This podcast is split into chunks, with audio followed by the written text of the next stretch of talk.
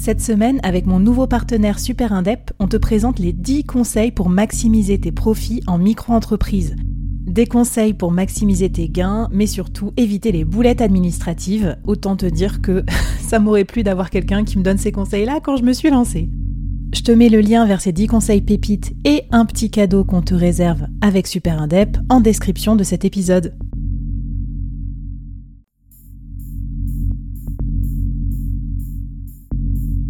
Entreprendre en solo, en toute liberté, sans employé et développer un business rentable, scalable et durable, c'est possible. Je suis Flavie Prévost, ex-dirigeante devenue solopreneur et créatrice du premier incubateur de solopreneurs en France. Avec ce podcast, j'ai voulu créer le board que j'aurais aimé avoir à mes côtés quand je me suis lancée en solo. Un board composé des meilleurs experts, disponible chaque semaine gratuitement à mon micro pour te donner des super conseils et te mettre au défi. L'épisode va commencer et je te préviens, ça va vite. Alors n'oublie pas de t'abonner à la newsletter pour recevoir les bonus.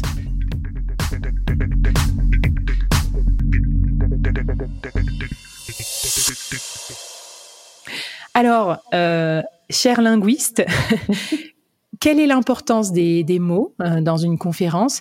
Comment bien les choisir aussi?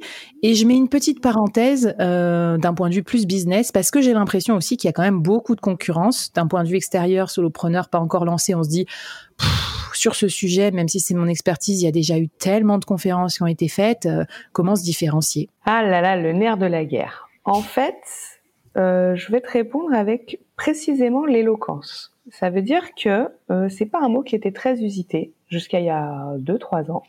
Euh, on le réservait plutôt soit aux conférenciers, mais il y avait un côté très aguerri, mm. soit on savait qu'il y avait des concours d'éloquence chez les avocats, mais mm. c'était quand même très limité. Et puis il y a trois ans, euh, un peu plus maintenant, mais vraiment il y, a eu un boom il y a trois ans. Tout le monde a commencé à parler d'éloquence. Donc maintenant, vous avez des concours d'éloquence partout, des concours de pitch, des concours de trucs, des concours de machin. Nous, chez Oxymore, donc dans, mon entreprise, on fait une formation à l'éloquence depuis cinq ans. Hmm. Et il se trouve que depuis deux ans, je vois fleurir partout euh, des conférences ou des choses autour de l'éloquence qui ne ressemblent en rien à ma vision de ce sujet, voire même qui me heurte. Vraiment, hein, physiquement, ça me heurte.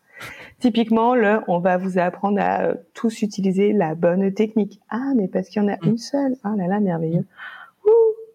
Donc, oui, euh, je, peux me mettre un petit peu dans ta peau en, en étant beaucoup moins technique, mais par exemple, moi qui ai beaucoup assisté à des trucs de pitch euh, dans l'incubateur, là où je suis coach, prof et tout ça, en fait, il y a une forme d'uniformisation aussi dans ces techniques qui, je pense, ne, servent pas trop le propos du, conférencier, parce que puisqu'on parle de différenciation, comment se différencier si on a tous le même, euh, le, ouais, la même trame en fait?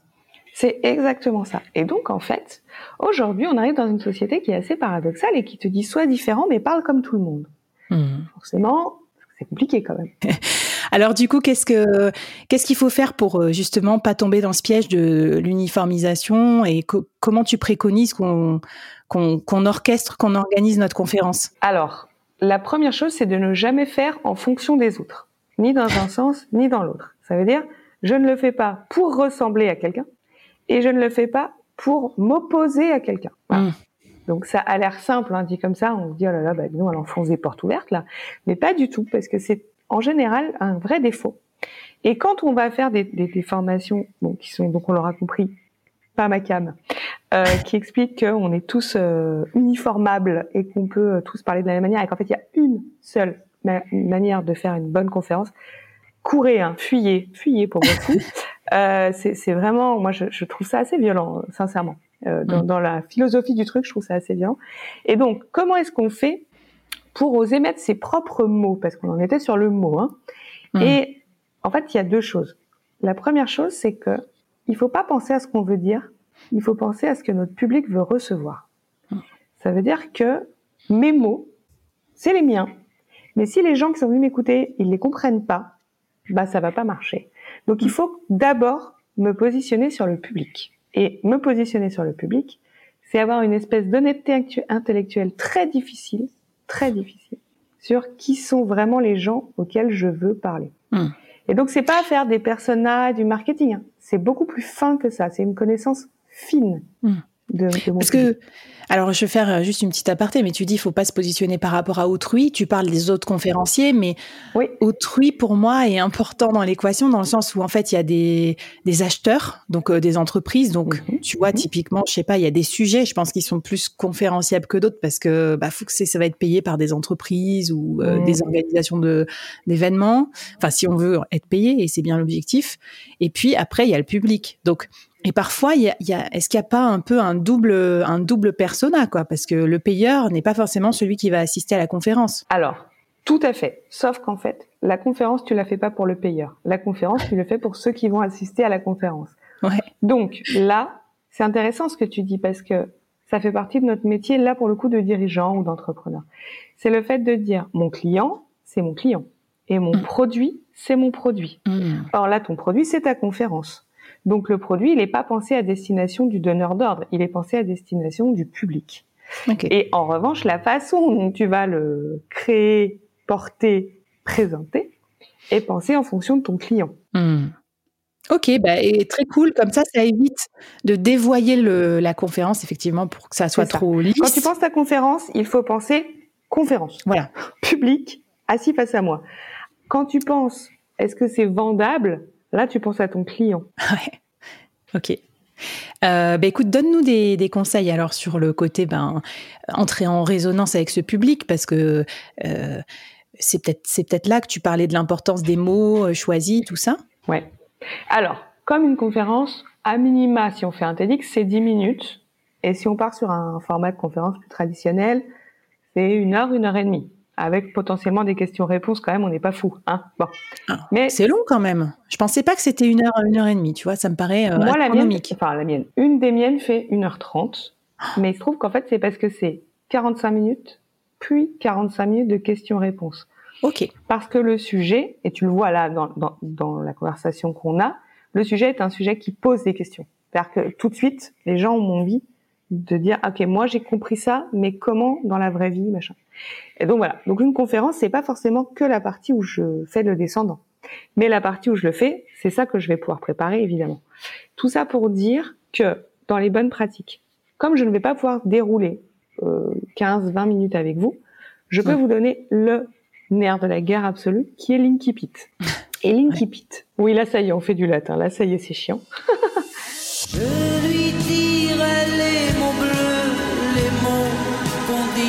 avec les yeux, parler me semble ridicule.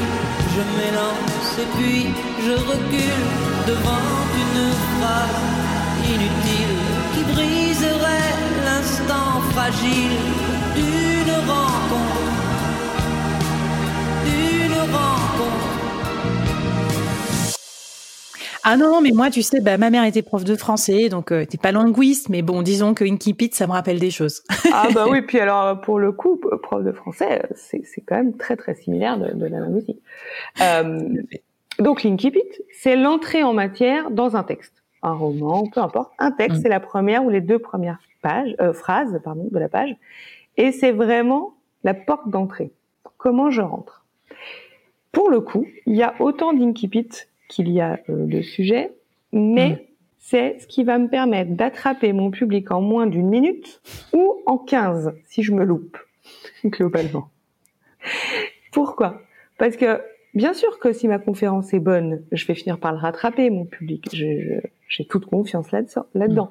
Mm. Mais un bon incipit, c'est juste une bonne entrée en relation à l'autre.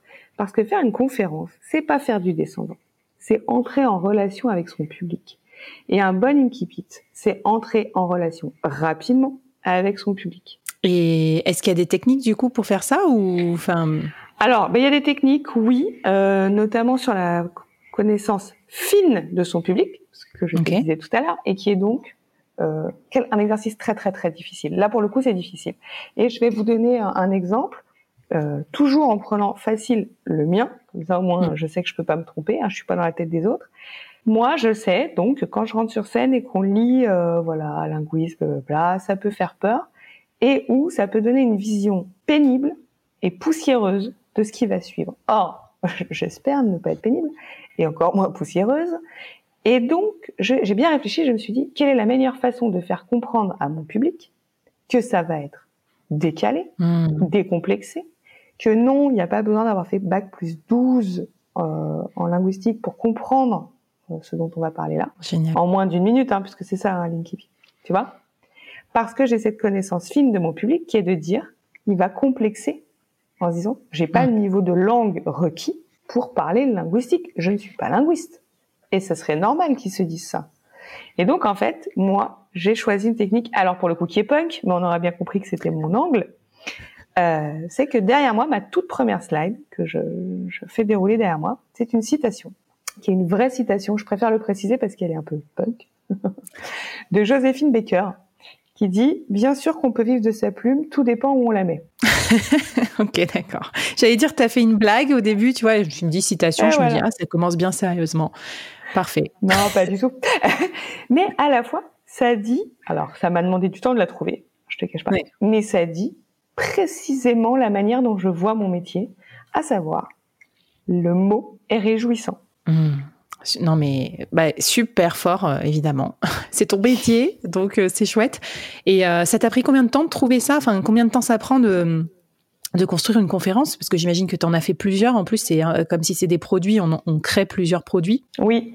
Alors, en fait, il y a quand même quelque chose aussi de l'ordre de la sérendipité. Hein. C'est-à-dire que tu crées en créant. Euh, voilà. Oui. Et puis ensuite, on te demande quelque chose. Donc, tu vas l'adapter. Et puis bon.